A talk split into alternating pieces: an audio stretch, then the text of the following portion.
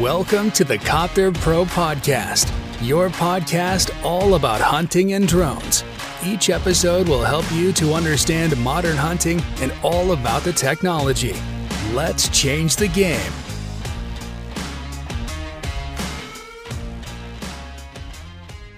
Herzlich willkommen zur neuen Podcast-Folge hier bei Copter Pro. Euer Alex hier von Copter Pro. Heute zu dem Thema, wie kann eine Drohne bei Wildunfällen unterstützen? Ja, das ist ein aktuelles Thema, das immer häufiger und präsenter wird, wenn es in die kalte Jahreszeit geht, nämlich kurz vor der Zeitumstellung bzw. nach der Zeitumstellung.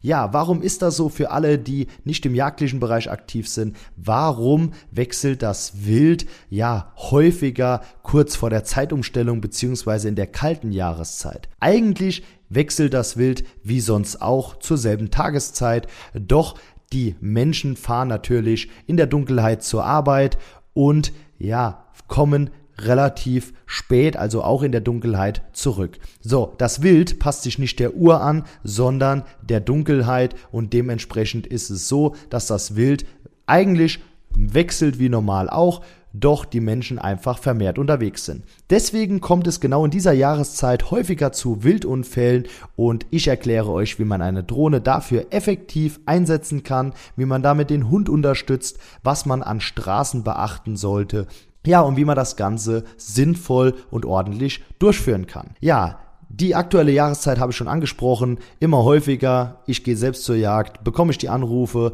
ja, Wildunfall, morgens früh, abends spät und es ist immer wieder das gleiche Spiel. Man bekommt wenig Information, wenn überhaupt noch jemand an der Unfallstelle ist. Das bedeutet für alle Nichtjäger unter uns Zuhörern hier, beziehungsweise unter euch Zuhörern hier, es ist also so, dass in Deutschland, beziehungsweise in vielen Bundesländern, der Jäger sich im Prinzip verantwortlich dafür macht, ja, das Wild zu erlösen, beziehungsweise auch nach einem Wildunfall zu entsorgen. Eigentlich ist das ja, in vielen Gebieten beziehungsweise in vielen Bereichen eine Aufgabe der Straßenmeisterei beziehungsweise des, ja, wie soll ich sagen, des Straßenverkehrsamtes. Ja, das Erlösen eigentlich eine Aufgabe der Polizei. Wir Jäger haben uns diese Aufgabe aber oder diese Aufgabe aber angenommen und kümmern uns darum, dass das Wild schnell erlöst wird und dann dementsprechend auch entsorgt wird. Das heißt, es ist eigentlich keine Selbstverständlichkeit, dass wir das machen. Wir machen es aber, weil es in unseren Revieren passiert. Das bedeutet, in der Regel ist es so, dass die Kontaktdaten der Pächter bzw. der Jagdausübungsberechtigten oder Jagdaufseher bei der Polizei hinterlegt sind und dann im Prinzip die Polizei uns anruft, wenn ein Wildunfall passiert, uns die Stelle markiert, wenn das Stück bereits verendet ist, also getötet wurde durch den Verkehrsunfall oder wenn es noch lebt, dass es erlöst wird, wenn die Polizei es vor Ort nicht direkt macht. Meistens sind die Polizisten leider nicht 100%ig geschult in diesem Umgang mit, ja, wie erlöse ich ein Tier richtig, deswegen rufen sie auch den Jäger, bevor sie was falsch machen, was ja lobenswert ist, aber ja, kurzes Appell, vielleicht hört hier der ein oder andere Polizeipräsident zu, ihr solltet eure Polizisten definitiv mal besser schulen. Das gilt natürlich nicht für alle, aber wenn man das nur einmal im Jahr macht, dann ist das natürlich so ein Thema und auch nicht jede Person, egal ob Polizist oder Zivilist, kann ein Tier töten, ohne dabei irgendwelche psychischen Schäden zu bekommen. Ja, das ist nämlich auch nicht einfach so machbar, denn das tut einem auch enorm leid, wenn man ein Tier erlösen muss, das durch einen Verkehrsunfall ja zu Schaden gekommen ist. Gerade wenn es Muttertiere sind, was wir wirklich häufig haben, fällt es einem noch viel schwerer, aber generell ist es eine, auf Deutsch gesagt, beschissene Situation. So, also Warum ist ein Einsatz einer Drohne bei Wildunfällen eine super Ergänzung zum Jagdhund und dient zum Sammeln von Informationen. Ich will direkt sagen, jetzt werden bei vielen sich wieder die Nackenhaare stellen und sagen, ja, aber ihr, wollt, ihr wollt einen Jagdhund ersetzen mit der Drohne und dafür ist doch der Hund da und warum nutzt ihr einen Hund nicht? Leute, ich muss es einfach mal, ich muss einfach mal Klartext reden hier. Warum habt ihr immer die Angst, dass wir den Hund ersetzen wollen? Ich zum Beispiel bin selbst Hundeführer. Ich habe selbst einen Hund, der mir die Wände hochgeht, wenn der keine Auslastung hat. Ich möchte aber meinen Hund in jeglicher Situation vor unnötigen Risiken schützen. Und das geht eben durch eine Drohne, egal ob bei der Nachsuche, habe ich auch schon ein paar Folgen zu gemacht, oder eben bei Verkehrsunfällen. Ich kann auch den Hund da einsetzen, aber wir reden hier von Verkehrsunfällen, die finden ja nicht mitten im Wald statt, normalerweise, sondern auf viel befahrenen oder ja, generell befahrenen Straßen. Zu Tageszeiten, wo es meistens dunkel ist oder wo ja über Tag häufig Autos unterwegs sind. Das heißt, wenn ich meinen Hund dort frei verloren suchen lasse, also von der Leine lasse, für alle Nichtjäger, die hier zuhören, dann ist das ein enormes Risiko für meinen Hund. Und wenn ich eine Drohne einsetzen kann, um den Bereich einzugrenzen, der mir meistens von der Polizei nicht 100%ig mitgeteilt wird, dann ist das so eine super Ergänzung. Es soll ja nicht den Hund ersetzen, aber es hilft uns doch. Und da lassen wir uns auch auf keine Diskussion ein. Es ist eine super Ergänzung. Der ein oder andere wird es noch verstehen müssen. Viele nutzen es schon und ich erkläre euch jetzt, wie man das Ganze sinnvoll einsetzen kann, um keine verletzten Tiere aufzumüden. Ich denke, das ist nämlich die Angst, die viele Hundeführer hier haben. Also, ihr müsst euch vorstellen, jetzt passiert ein Wildunfall, wir bekommen den Anruf, ja, es ist ein Wildunfall passiert auf der Straße von, ich sag jetzt mal, X nach Y. So. Die Polizei sagt uns, ja, so ungefähr 100 Meter nach dem Ortsschild X wurde das Reh, die Sau, wie auch immer, angefahren. Laut Angabe des Fahrers ein kleines Schwein oder ein Reh, was auch immer. Da müsst ihr euch schon mal die erste Frage stellen. Die Aussagen der Autofahrer sind meistens nicht hundertprozentig. Manchmal ist es ein Fuchs, dann haben die gesagt, es ist ein Reh. Manchmal ist es ein Reh, dann war es ein Stück Rotwild. Manchmal ist es eine Sau, obwohl es eigentlich ein Reh war. Manchmal sehen die Leute es gar nicht, was sie da wirklich überfahren. De dementsprechend können wir auf die Aussagen nicht viel geben. Wir können zwar nachfragen, aber wir dürfen nicht mit 100%igen Aussagen rechnen. Genauso wenig dürfen wir mit 100%igen Aussagen von der Polizei rechnen. Wir sind natürlich froh, wenn die Stelle ungefähr eingegrenzt wird, aber manchmal ist es eben so, meine erste Frage, lebt das Tier noch oder ist es verendet? Auch da sollte man sich selber nochmal direkt vergewissern, ob es so ist, weil manchmal liegt ein Tier da, das hat alles gebrochen, kann sich nicht mehr bewegen, scheint tot oder verendet zu sein, lebt aber eigentlich noch. Deswegen fahre ich immer hin, auch wenn es heißt, das Stück ist verendet. So, diese Fragen muss man klären. So, wir fahren also jetzt dahin. Nehmen wir mal an, das Stück ist verendet oder auch nicht verendet, spielt keine Rolle. Und wir fahren die Straße ab und wir können einfach nicht genau identifizieren, wo das Ganze war. Es hängt kein Fähnchen da, es ist keiner mehr vor Ort, wie auch immer. Selbst wenn Leute vor Ort sind, ist es schwierig, die Stelle einzugrenzen, wenn das Tier oder das Stück Wild nicht mehr an der an Ort und Stelle liegt, sondern eben in den Bestand gegangen ist. Also in den Straßengraben, in dichten Bewuchs am Straßengraben, wie auch immer. So, und jetzt kann eben die Drohne zum Einsatz kommen, bevor ich meinen Hund überhaupt rauslasse und dem Risiko der Straße aussetze. Und das mache ich folgendermaßen. Ich wähle zuallererst mal einen Startpunkt, der nicht direkt auf der Straße liegt, sondern nutze vielleicht einen kleinen Parkplatz oder eine Einbuchtung, die in der Nähe ist. Dann mache ich natürlich trotzdem den Warnblinker an und schaue, dass ich nicht direkt von der Straße aus starte, sondern nutze den Parkplatz, die Motorhaube, wie auch immer, dass ich ein bisschen von der Straße weg bin. So, wenn ich an Straßen fliegen möchte, brauche ich auch die dementsprechend rechtlichen Voraussetzungen. Das ist unter anderem der Drohnenführerschein A2, denn je nachdem, was für eine Straße das ist, muss man sonst einen Abstand von 150 Meter einhalten. Und wenn ihr zum Beispiel eine Schnellstraße, Bundesstraße oder Autobahn durchs Revier habt, braucht ihr definitiv den A2-Schein. Diesen A2-Schein könnt ihr übrigens bei uns machen als kompletten Online-Kurs, liegt bei 149 Euro, Vorbereitungskurs inklusive Online-Prüfung und es ist machbar. Das kann ich euch direkt sagen. Habt keine Angst davor. Ihr seid auch flexibel, ihr könnt den Kurs buchen und die Prüfung erst ein halbes Jahr später machen. Bis dato ist tatsächlich noch keiner durchgefallen und ich bin euer Prüfer. Also, ich denke, das gibt euch noch mal ein bisschen Sicherheit. Meine Stimme kennt ihr und ich bin da auch eigentlich ganz locker, was das angeht. Ja, jetzt kommen wir wieder zurück. Also, ihr solltet die rechtlichen Voraussetzungen erfüllen und ihr solltet einen Start- und Landeplatz wählen, der ein bisschen außerhalb von der Straße liegt, zum Beispiel an einem Parkplatz oder einer Einbuchtung. Dann fliegt ihr den Bereich der Straße in einer Höhe von 80 bis 100 Metern ab und seht eigentlich relativ schnell, ob das Tier, also das Stück Wild, das angefahrene Wild irgendwo im Straßengraben liegt, verendet ist oder noch irgendwo aktiv ist bzw. erlöst werden muss. So, das heißt, wir können uns dann einen Markierungspunkt setzen, wo das Stück Wild liegt, beziehungsweise das Gebiet eingrenzen ohne den Hund zu gefährden, denn auch mit einem Schweißriemen kann es gefährlich sein, denn die Polizei sperrt uns nicht immer die ganze Straße, sondern die beruhigen vielleicht den Verkehr und ihr kennt das, da steht ein Auto, die fahren langsam am Auto vorbei, geben danach Vollspeed und wenn du mit deinem Hund am Suchen bist, auch am Schweißriemen, dann kann das ganz schön gefährlich werden. Bei einer Bundesstraße, bei einer Autobahn oder auch bei einer Landstraße ist es enorm gefährlich. Manchmal sind es unübersichtliche Ecken, die ich einfach von einem Platz super mit einer Drohne abfliegen kann. So, dann habe ich das verendete oder vermeintlich verendete Stück erkannt. Jetzt ist es wichtig, die richtige Drohne im Einsatz zu haben, nämlich eine Drohne mit Wärmebildkamera und integrierter Zoomkamera.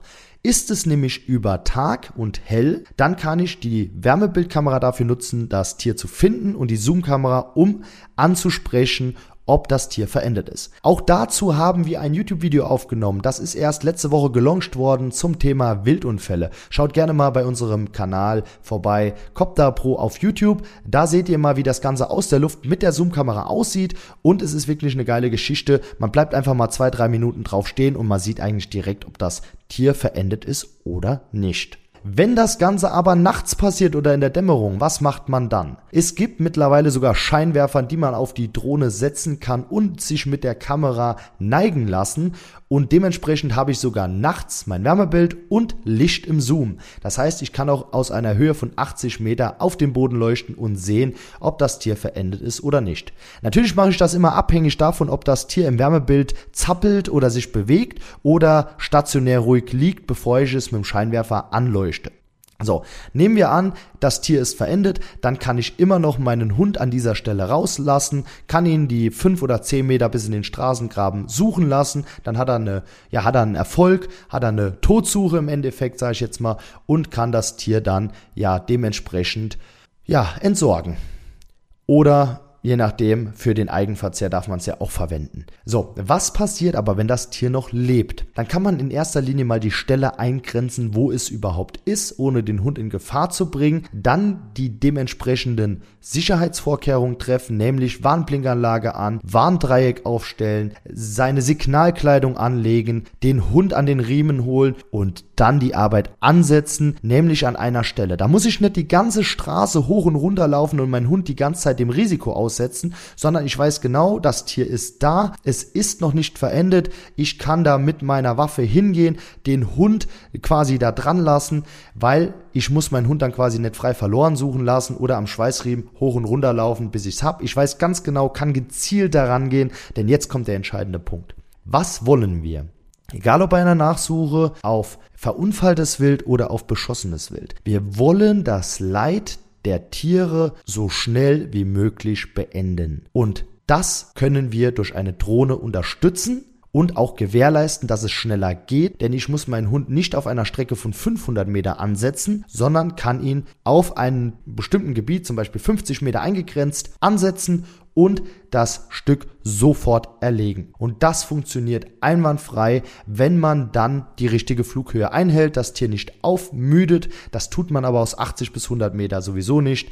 Es ist mehr Stress für das Tier, wenn du die ganze Zeit hoch und runter läufst und der Hund das Tier nicht in die Nase bekommt und du eigentlich zwei Meter daran vorbeiläufst, dann robbt es sich eher aus dem Wundbett weg, als wenn du in 80 bis 100 Meter mit der Drohne unterwegs bist. Denn du kannst auch 200 Meter horizontal vor dich schauen, zum Beispiel einen Berg hoch, wenn die Straße den Berg hoch geht, um zu sehen, ob das Tier dort liegt und kannst dann dort deinen Hund ansetzen oder das Tier direkt erlösen. Denn zum Beispiel setze ich nachts meinen Hund an einer Straße nicht ein. Entweder man muss bis zum nächsten Tag warten, aber das hilft dem Tier natürlich auch nicht unbedingt. Dann fliege ich mit der Drohne, sehe, das Tier ist verendet oder es ist eben nicht verendet, gehe hin mit Taschenlampe, gehe direkt an die Position und trage den Fangschuss an, ohne meinen Hund zu gefährden, ohne eine Nachsuche nachts durchzuführen. Denn ich überbrücke die Zeit, nimm mal an, wir haben jetzt um 17 Uhr, 18 Uhr dunkel, bis nächsten Morgen um 8 Uhr muss das Tier das Leid ja ertragen.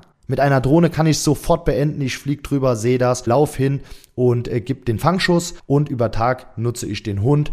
Und ja, ich denke, unsere Hunde haben so viel Auslastung, wenn ihr sie denn richtig auslastet, auf Drückjagden oder wenn ihr Ausbildung mit den Hunden macht, auf Niederwildjagden, ja, beim Schweißpferde legen, da kommt es nicht drauf an, ob ihr jetzt ein Unfall wild ja, mehr sucht oder nicht. Und ich glaube, dass so eine Drohne sogar dafür sorgen kann, dass viel mehr Leute, ja, genauer hinschauen, ob beim Wildunfall das Tier zu Schaden gekommen ist. Denn oftmals hört man den Spruch, ja, das habe ich leicht angerempelt, aber das ist weggerannt. Ja, und ihr kennt die Reviere. Es gibt viele Reviere, die haben keine Jagdhunde im Einsatz, beziehungsweise nicht jeder Nachsucheführer hat Zeit. So, und dann ist es eben so, dass die Reviere sagen, ja, dann wird's nix haben. Ich habe den Bereich mal so grob abgesucht und jetzt geht mal in euch. Ihr wisst genau, dass es so ist und ich damit recht habe, dass die einfach nur oder viele einfach nur sporadisch suchen, wenn die keinen Schweiß haben, wenn die nichts am Straßenrand finden, sagen die, boah, dann hat das Reh nix. Dann sollen die doch lieber mit einer Drohne fliegen und schauen, ob das Tier nicht doch irgendwo verendet liegt, bevor sie gar nichts einsetzen und Tierleid vermeiden. So, weil die guten Reviere oder die ich sage nicht nur unbedingt die Reviere, sondern die Leute, die wirklich ja daran interessiert sind, dass kein Tier leidet, die suchen auch richtig mit der Drohne sowie mit dem Hund. Die Drohne soll den Hund ja auch gar nicht ersetzen, aber an einer Straße kann eine Drohne eine enorme ja, Bereicherung sein. Und nochmal an alle Nachsucheführer, an alle Schweißhundeführer und Führerinnen hier. Bitte habt keine Angst, dass eine Drohne euch die Arbeit wegnimmt. Ein verantwortungsbewusster, weitgerechter Jäger ruft auch, wenn er vorher eine Drohne eingesetzt hat, einen Schweißhundeführer. Denn die Person, die sowas macht, die hat einen Respekt vor dem Wild. Die will das Wild, egal ob beim Wildunfall oder bei der Jagd, so schnell wie möglich erlösen. Und die wird immer auf einen Nachsucheführer zurückgreifen, wenn es notwendig ist. Es sind die Leute, die keinen Respekt vor dem Wild haben, die sowas nicht einsetzen. Und dann spielt es auch keine Rolle, ob die eine Drohne einsetzen oder einen Hund einsetzen, beziehungsweise ob sie Nachsucheführer anrufen oder eben nicht anrufen, denn sie würden ihn sowieso nicht anrufen, ob sie eine Drohne im Einsatz haben oder nicht. So, und das muss einfach mal gesagt werden. Habt bitte keine Angst davor. Wir können mit einer Drohne super Informationen sammeln und nennt mir bitte ein Argument, warum ich meinen Hund an einer Straße in Gefahr bringen muss, wenn es nicht notwendig ist. Ich denke, ihr kennt mich, ich nehme kein Blatt vor den Mund.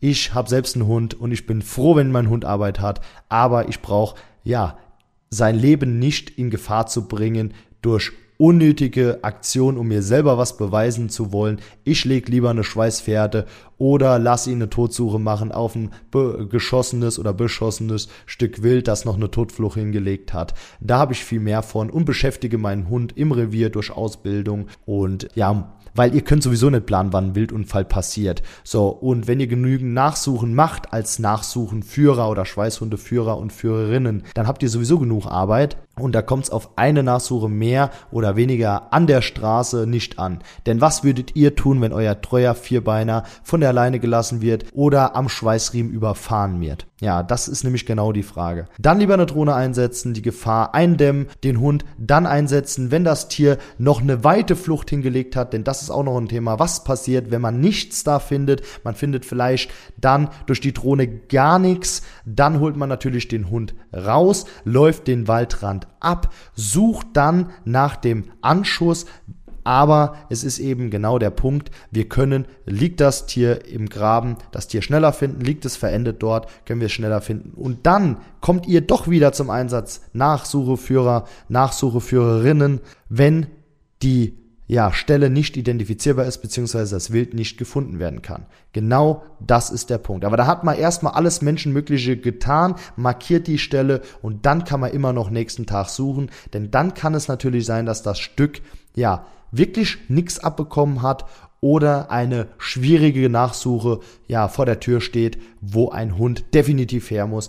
Die Nachsuche führt dann aber meistens in den Bestand und da seid ihr wieder gefragt. Und genau aus diesem Grund sage ich, eine Drohne ersetzt keinen Hund, aber ist eine super Unterstützung, um die Sicherheit von uns, unseren Hunden und für das Tierwohl zu sorgen, also das Tier schneller zu erlösen. Ich bedanke mich auf jeden Fall fürs Zuhören. Ich hoffe, der eine oder andere denkt jetzt noch mal ein bisschen anders. Ich denke, die Leute, die weitgerecht sind, werden auch weitgerecht bleiben, egal ob durch den Einsatz einer Drohne oder nicht. Schaut gerne, wie gesagt, auf YouTube vorbei, da haben wir ein Video dazu gemacht, wo wir mal zeigen, wie das mit einer Drohne aussieht, wo ich eine Strecke von einem Kilometer abgeflogen bin und das veränderte Tier direkt finden konnte, denn der zeitliche Aspekt ist natürlich auch wieder so ein Thema. Ja, Wildunfälle passieren meistens früh vor der Arbeit und wir müssen alle los und dementsprechend muss es auch teilweise schnell gehen. Deswegen schaut euch gerne mal das Video auf YouTube zu diesem Thema an. Ich bedanke mich auf jeden Fall fürs Zuhören und gebe allen Nichtjägern beziehungsweise natürlich auch allen Jägerinnen Jägerinnen und Jägern. Den Rat, fahrt aktuell langsam, denn das Wild wechselt vermehrt und ihr solltet vorsichtig sein, ihr solltet ja gerade auf Strecken durch den Wald einfach ein bisschen langsamer fahren, bisschen ja bewusster fahren, nach links und nach rechts schauen, dann passieren weniger Wildunfälle. Rasen muss zu dieser Jahreszeit und generell nicht sein, denn jeder kommt auch so ans Ziel, ob eine Minute früher oder eine Minute später. Das ist noch ein wichtiger Appell, den ich euch am Ende dieser Podcast-Folge noch mitteilen will. Fahrt langsam, fahrt vorsichtig, schützt euch und die Wildtiere und ich bedanke mich fürs Zuhören und sage Weidmanns Heil. Bis dahin macht's gut. Euer Alex von Copter Pro.